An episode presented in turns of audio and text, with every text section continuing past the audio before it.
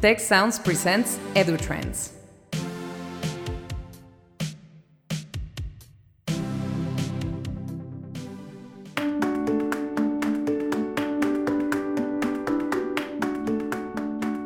Welcome to the EduTrends podcast and webcast uh, brought to you by the Institute for the Future of Education of Tecnológico de Monterrey. I am Jose Pepe Escamilla, uh, Institute for the Future of Education Associate Director. And today's guest is uh, Rob Vanderlan, Executive Director of the Center for Teaching Innovation at Cornell University. Rob, it's a pleasure to have you here. Uh, thank you so much, Pepe. It's really my pleasure to be here. Thanks for inviting me. No, thanks. Uh, on the opposite, we are happy uh, to have you. I, I, will start to ask you um, what are the things uh, that you are working right now in Cornell in terms of educational innovation? What are the things that um, Cornell University is worried about, or the things that you see that your uh, faculty is worried about uh, in introducing pedagogical or technological innovations in the university? Yeah, um, sure. That's a that's a really great question, and I think we we tend to think about it um, maybe proactively and reactively. Um, you know, proactively, where is it that we uh, would like education to go at Cornell, and and how do we get there? And so, for something like that, one of our big priorities is um, is something that we've been working on now for ten years, called the Active Learning Initiative, uh, which is an effort to um, introduce uh, and institutionalize active learning techniques in a whole range of classes. Um, and the, the way we do that is by working at the department level. We provide um, funding for a department, it's an application process uh, for them to put together a team of faculty and to begin to remake uh, many of the foundational courses in their discipline. And the idea is that um, by get, engaging a group of faculty working collaboratively, we fund a postdoc for them who's both an expert in their discipline, but also has uh, pedagogy experience. Um, and by working collaboratively, they can transform a number of classes, change this, this, the experience of students in those classes, and, and hopefully establish a new model of, of active learning in, the, in that discipline that can persist. Um, and so we've been doing that uh, now for, as I said, for 10 years. Um, we're up to uh, more than 15 departments across the campus who have have engaged in this, and it's you know it's um, it's it's sort of indicative of how we think of innovation. Um, the innovation for us can be something that's new just to a couple of faculty uh, or new to a department, but maybe um, it's a set of practices that have been around in higher education for decades. A lot of the active learning techniques we're talking about, we've known have worked for a long time. Um, but also innovation that is um, that is more um, new to the world, more cutting edge. Um, and so we also a second uh, sort of proactive initiative is uh, we fund a series of faculty innovation grants where faculty can um, uh, get a, enough funding to to launch a project in their course or their department, but also partner with us with our instructional designers to think about how to make uh, meaningful learning experiences. And those innovation grants run the gamut from, uh, you know, one of the pro- programs we're doing right now is to create a virtual reality experience for conducting an orchestra um, for our music program, or creating um, a, a set of, of um, virtual experiences, immersive experiences to put data scientists into sort of ethical dilemmas and see how they navigate um, ethical challenges as they're developing their data um, analysis tools. So that's sort of the proactive side. And then the reactive side is, you know, responding to what is changing in the moment. Um, the pandemic is obviously the biggest example of that. We like to, to say it, it instantly turned all of our faculty into innovators because everybody had to figure out how to teach in new ways, new modalities, engage students in new ways. And we're still, I think, learning the lessons from that. And and in some ways, I think the impact of COVID is a sort of a long term impact in changing how how we teach, and we're thinking a lot about that. And then the second, which I think maybe we'll talk about some more as we go, is is the challenge of generative AI. Um, how do we? What sort of impact is this going to have on student learning, and how do we um, change the way we teach in in uh, response to it? Thanks for for your answer, Rob. And I, and I also believe that uh, what you have done uh, in what you call the, the proactive part uh, during 10 years. Uh, uh, it has created a certain muscle inside the university that allows you to be more reactive and respond to these challenges. Um, yeah, actually, that's a, a, really excellent point. I think um, you have to be able to to build a certain level of create uh, of uh, visibility and credibility across an institution to um, to be invited into the the reactive moments. So I, I, I always say that um, educational innovation is m- more similar to a marathon than a, to a sprint of uh, 100 meters. And I'm happy to learn that this uh, active learning initiative has been there for 10 years and impacted, uh, if I understood well, uh, 10, uh, 15 academic departments. Uh, what are um, what had been the approach during the, during time of this initiative? Because in general, universities um, are are more static, no, are more. Uh, it's difficult to to make changes because changes have to be more um, uh, uh, based on consensus or um, um achieving, you know, academic groups or uh, senates, uh, uh, departments, etc. So, what what has been your your main learnings on for our public on how to keep it alive and and and make change happen inside the university? Yeah. It's a, a, really great question and one we think and talk about all the time because in many ways that is our goal, right? Making change um, over time. I think, you know, a couple of things that we learned as we went from the active learning initiative. Um, one was um, we started small. We started with just two departments so we could really um, put a lot of effort and energy into that and um, and learn from it. Um, the the two things that I think that we did that were really good is one we we worked hard up front to build support from key faculty. It it was not going to work if we didn't have the buy-in of the faculty that teach these large foundational classes and do it consistently. So being able to to get a core of faculty in the department who re- really committed to it um, was important. The second was um, assessment. We were very careful to um, to go deliberately and to create to do a lot of measuring of how learning was happening in these classes before we tried to transform them, and then as the transformation went on, so that at the end of that, it was a three year cycle for each of these grants. At the end of the cycle, we could really point to um, what was effective and what a difference it made. And that I think made it a compelling story um, to be able to tell to other departments. And also, I should say that this this project was was donor um, inspired, uh, and so it was it was possible to go back to the donor and say, look, we've really demonstrated that that investment you made in us and in this change has really paid off. Um, and so that was that helped us to grow the program over the coming years.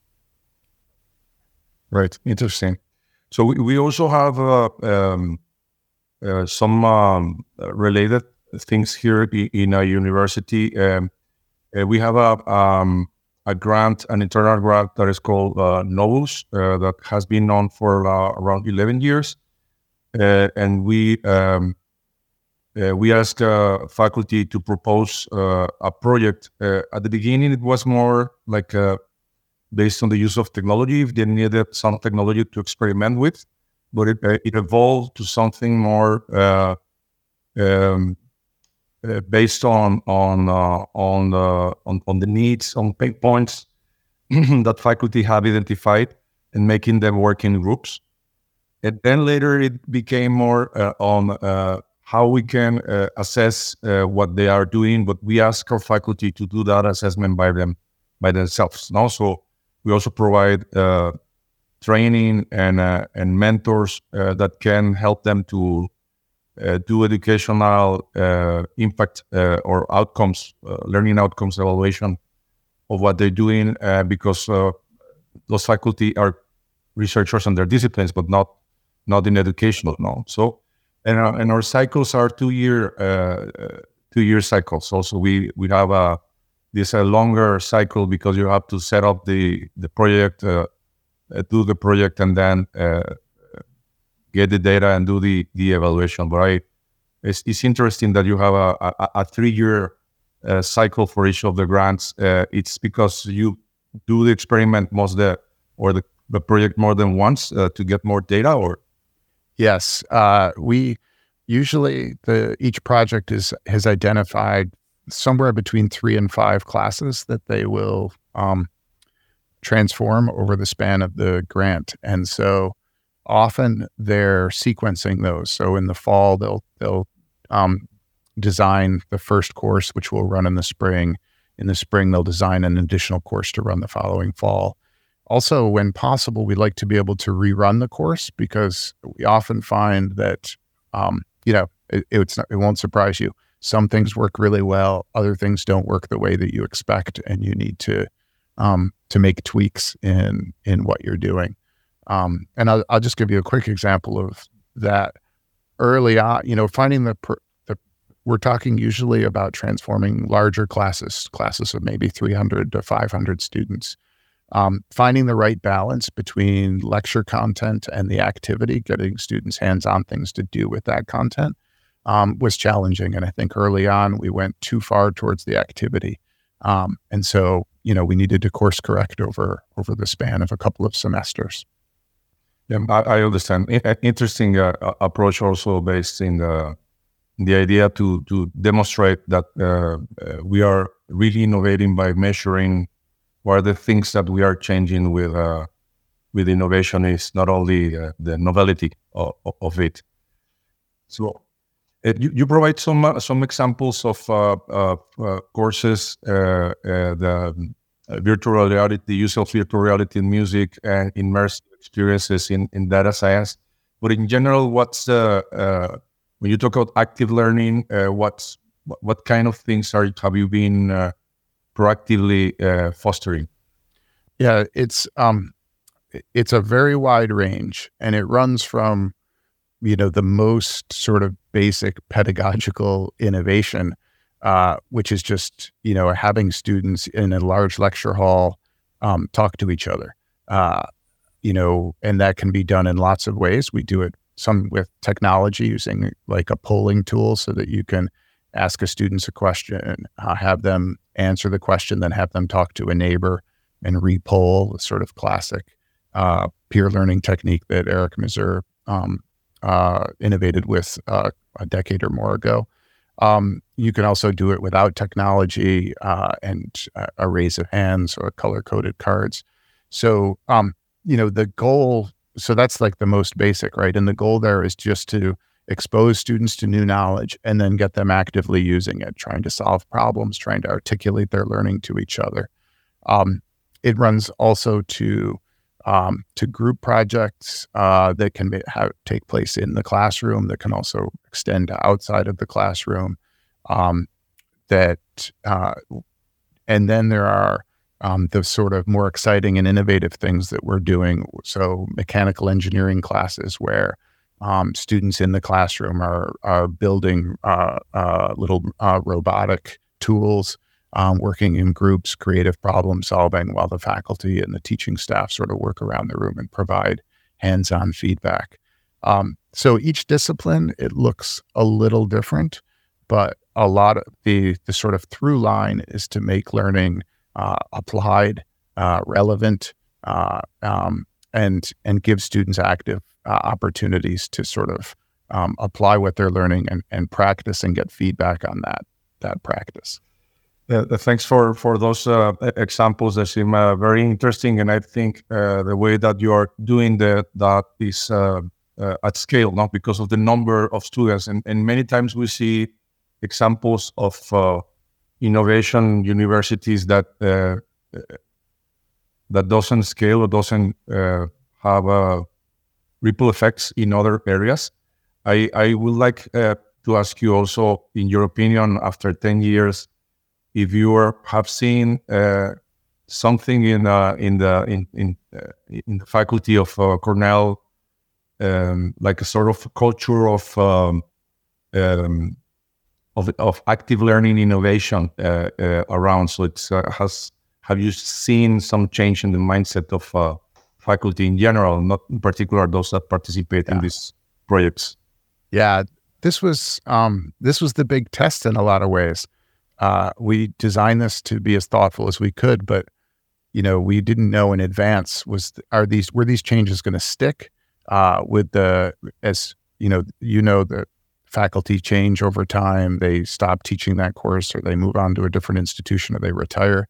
Would the would that would we have institutionalized the change enough into the culture that it persisted? And we've been studying that in the last couple of years and the evidence is really promising but we've also seen it impact in other ways. Um, i think of a department where um, we began to hear from faculty teaching upper level classes who had not been involved in the active learning initiative that their students were coming from those active learning foundational courses um, and and being uh, shocked to be back in a much more traditional lecture class format. And they were they were actually sort of asking for more active experiences. And so we had faculty coming to us to to sort of in their view catch up to the way um, learning was happening in their department.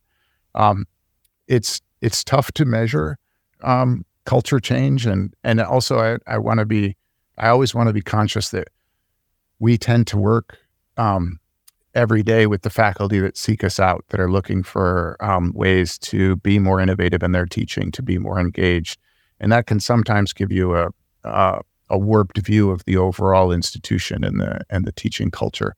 So I always want to be cautious about grand conclusions. But um, but we are seeing a lot of evidence that that this is a, a sort of a, a long term culture change in how teaching is is happening. Um, and I think the pandemic accelerated that in some really interesting ways. Um, I think we had a lot of faculty who had taught in traditional ways, and when they found themselves teaching through Zoom, um, it just didn't work. They couldn't keep their students engaged. Um, they they needed to think about new uh, ways of teaching, and those new ways of teaching that they found were very much in line with, I think, the culture change we're trying to bring. Interesting. And and do you believe that uh, some of those uh, changes they introduced during the pandemic is, is stick afterwards? Yes, um, we have uh, both anecdotal evidence of that, just from you know, we do a lot of follow up with faculty that we've worked with, checking in. How are you doing? Is that still working? Is there anything we can do to help? um, and that supports it. And then we also have metrics. Um, you know, there's a lot more. Um, so we we really emphasized a lot of um, creating a lot of opportunities for low stakes uh, feedback quizzes that uh, could give fac- students more feedback on their learning. Um, discussions, uh, online discussions that where they could apply what they were doing, and we just have the metrics to show that that those saw a huge boost in the pandemic and a little bit of fall off afterwards, but they're they're significantly higher than they were before the pandemic. Great. Yes. Uh, I, I, have seen uh, a lot of um, uh, examples on both sides you know, of the uh, going back to what uh, they were doing. Uh, I, I, know even from a university in Latin America that they canceled the LMS they paid during the pandemic. Oh wow! and I, and I, I also have seen example of uh, uh, universities embrace uh, change more uh, at the institutional level. Now that they they decided to step into uh, a big initiative like this one that you have had for for for ten years. You know, that the change at the university. So I, I, I think it's not general. No, it's each uh, university has responded uh, differently, and it depends on the on the culture of the faculty, but also I think on the leadership of uh, the university. Yeah, I think that's that's really true, and it was true here. There was um, a lot of concern among the faculty that you know that this change to hybrid learning um, to stud- some students on campus, some students online would be a, a permanent change, and there was a lot of resistance to that. And I think the university was at pains to reassure faculty that we are Cornell is fundamentally in, in a residential education and that that experience will will be um, crucial. But I think once we got past that that fear that this was going to be a fundamental change, um, I think faculty there's certainly faculty who were vastly relieved to go back to teaching the way they had taught before the pandemic. Um, but I don't think that that's necessarily the norm. Um, and I think many of those faculty have found that their student expectations have really changed. What students expect of the learning experience is different. Um, you know, faculty change very slowly. Students change every year. We've got every know, year, yes, new students with new expectations.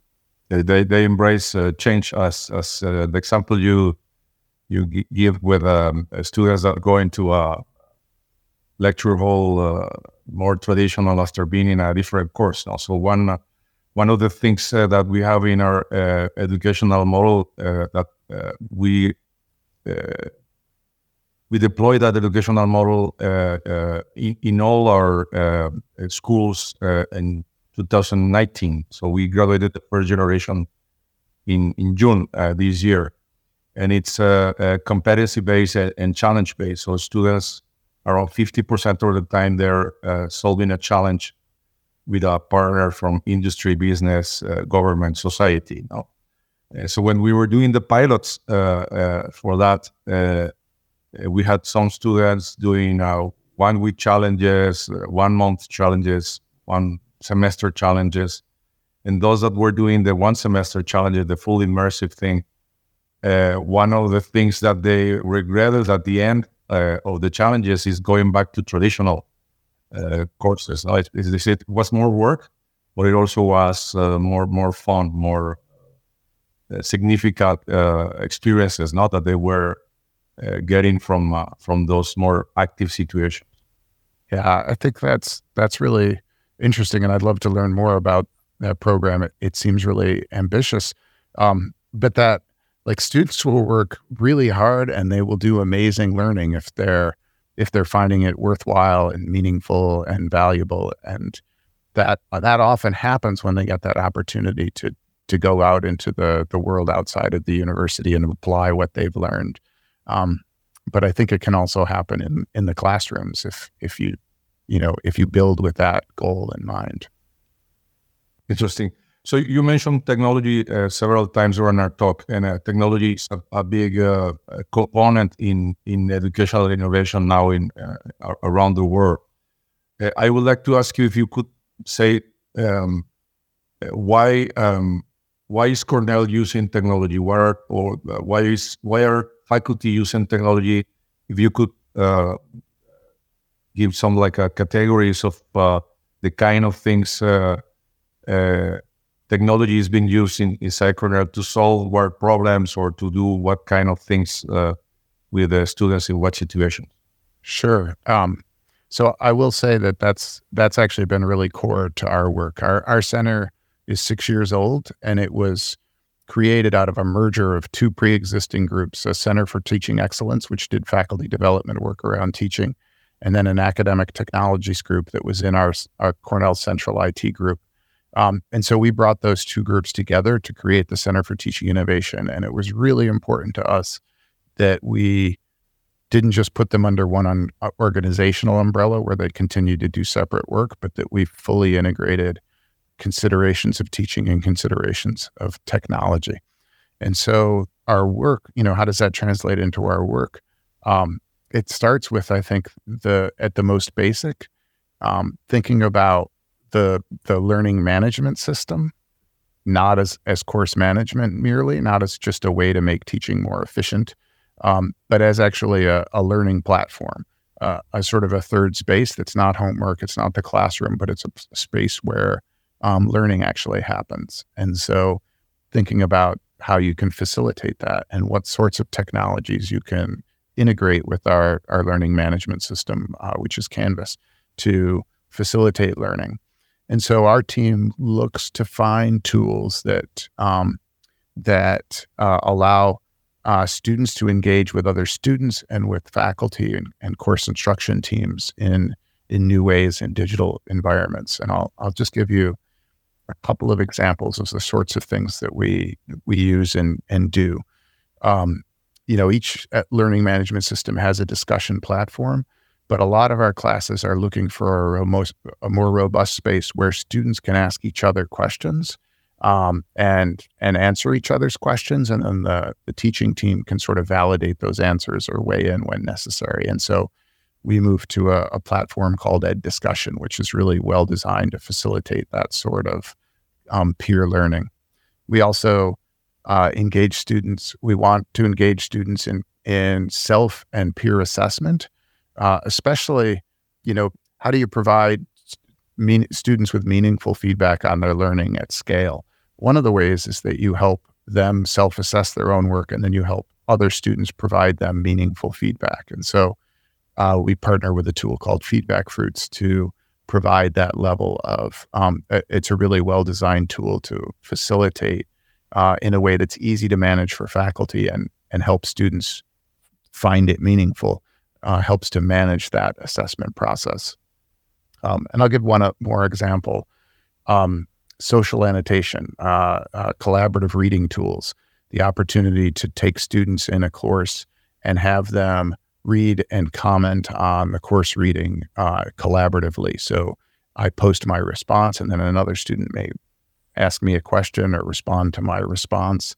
Um, this is again a great way. It's a tool that works really well in a seminar of 12 students, but we've also used it in a in a uh, um, introductory psychology class with a thousand students where um, you can break the students into groups of, of 20 and they're working collaboratively on the same document. So all of these, I think what they share is they're broadly in line with um, if with how we know learning best works, that it's active, that it's collaborative, that it's meaningful, that it engages students in relevant and authentic tasks.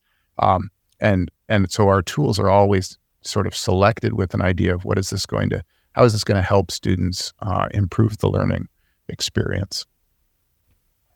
Interesting. Thank, thanks, uh, Robert. So I um, I see that you have um, uh, different tools for um, uh, facilitated learning, uh, engagement between students and faculty, uh, peer learning, but also feedback and feedback scale and and tools for um, social um, uh, collaboration, social uh, annotation. So many of these are around the idea of uh, um, constructing knowledge um, by themselves, but also connected with the faculty, but mainly also with students. Many many of the work is uh, among themselves. Yeah, absolutely. Um, and I think that that's that's really important, both because I think it, it's um, it it aligns with what we know about how learning can be most effective and and have the biggest impact. Um, but it's also for so many students, it's um, it's practice for the way in which they're going to be engaging in the world after they leave Cornell, uh, when they're out in jobs, when they're engaged in um, in lifelong learning.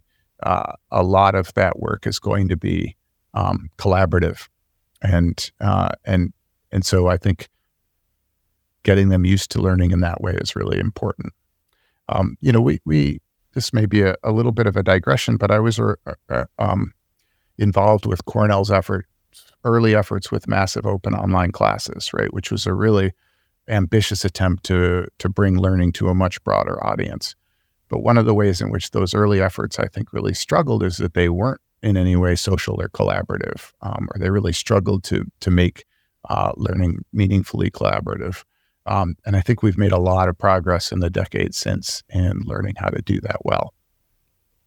Yeah, interesting. Uh, I, I, I agree with you. He also was involved uh, ten years ago in the in the first first that were created at, at Tec de Monterrey, and uh, and I still believe it's uh, um, a lot of uh, work to do for uh, collaborative learning in, in MOOCs, even if it has improved over time. I, I want to move to um, uh, another issue related to technology, which is uh, the use of AI uh, in in education. So we have been we have had AI in education uh, for years uh, with a certain impact, and then we have uh, generative AI and all the the boom that it has had for because of uh, ChatGPT that became public, and it's something that the, the, general public talks about. Now, so how is how has uh, uh, faculty uh, in Cornell deal with with generative AI? Yeah, that's that is the topic we spend a lot of time talking about this summer, and especially so. Um, I think you know when ChatGPT was released last November, it it did cause an immediate um, stir, and and the, one of the nice things about our team is that um, we have a lot of really curious and creative uh, instructional designers and technologists, so they started to use it right away. So I think we we we got a very early sense of what an impact this might have. Um, for for faculty, uh, I think some of them jumped right into learning about it. Others were slower, and so we started to hear from faculty when um, either they, t- you know, talking to their students began to learn more about what what this tool could do and how students were using it, or um, uh, more unfortunately, that when when faculty began to suspect that maybe their students were using these tools to complete assignments, so we um, we spent the university commissioned uh, uh, put together a committee and commissioned a report to be written about what the impact of generative AI was going to be on teaching uh, in uh, immediately and in the future. And I was part of that committee. We released a report just a few weeks ago uh, um, that that sort of I think is a pretty good assessment of um, what this means, uh, what these tools are, what they can do now, what they're likely to do in the future, and uh, how faculty might respond. Um, we're doing a lot of work with faculty, and faculty are thinking a lot about this um, in in two ways. One is like, what's the impact on on your teaching right now? Um, does the the ability of ChatGPT to do so many things, or other these other tools to do many so many things quickly um, and often effectively, does that change the sorts of assignments that you're going to give to your students? Um, does it does it uh, do you need to make immediate changes to your syllabus? And also, how do you want your students to think about the role of generative AI in your course? It's being being very clear with your expectations about what's appropriate and what's inappropriate is really important. The second set of considerations is like, what does this mean long term? Is this going to change? Can this change um, the the sorts of learning I ask of my students? Um, does this offer the possibility that students can uh, in, can achieve different learning outcomes. Um, does can they uh, rely on generative AI for some things that you used to have to sort of teach them directly, or they had to learn themselves? Uh, and how do you how do you make sure that if you're able to if this helps you to move to more advanced learning outcomes, how do we make sure students still get the foundational knowledge uh, that they need? So that this the sort of short term concerns, what do I do right now, and then long term, what is this going to mean for the way I teach my discipline eh, over the next five years? Interesting. And and have uh, uh, those um, uh, recommendations or those discussions uh, arrived to some uh, consensus or examples on this uh, more short term short term um, what what are the rules of using AI for for learning and assignments? Yeah, we really um, struggled with the with coming up at anything universal, given how wide the the range of learning environments at Cornell is and the sort of courses. So, what we did is we offered a, a framework um, that faculty should decide for themselves what's appropriate given their courses, their discipline, the sort of learning that they want their students to do, and that they should think about the times when it's uh, appropriate to forbid the use, uh, prohibit the use of generative AI, um, and to make the case for why that you know you should not use these tools because uh, you need to learn to master these basic skills to be able to progress in the discipline.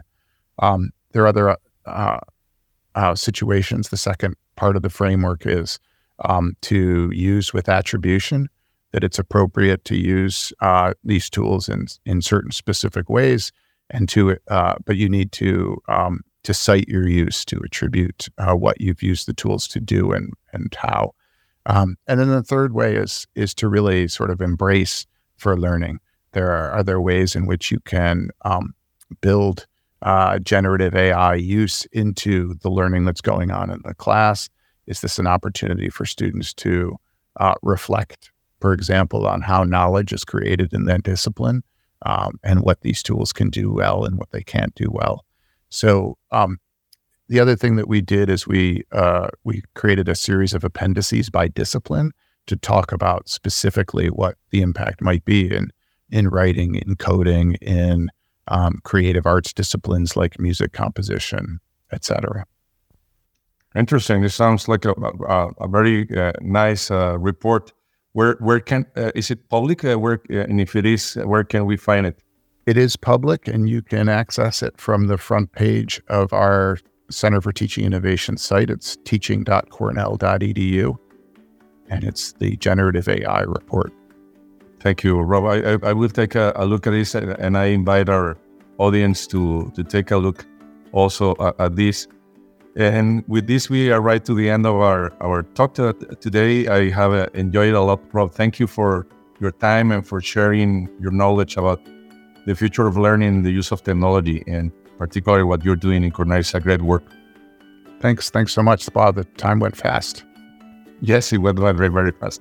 I hope we can have you here soon in, in Monterrey for a visit. That would be wonderful. I would love that. Thanks so much.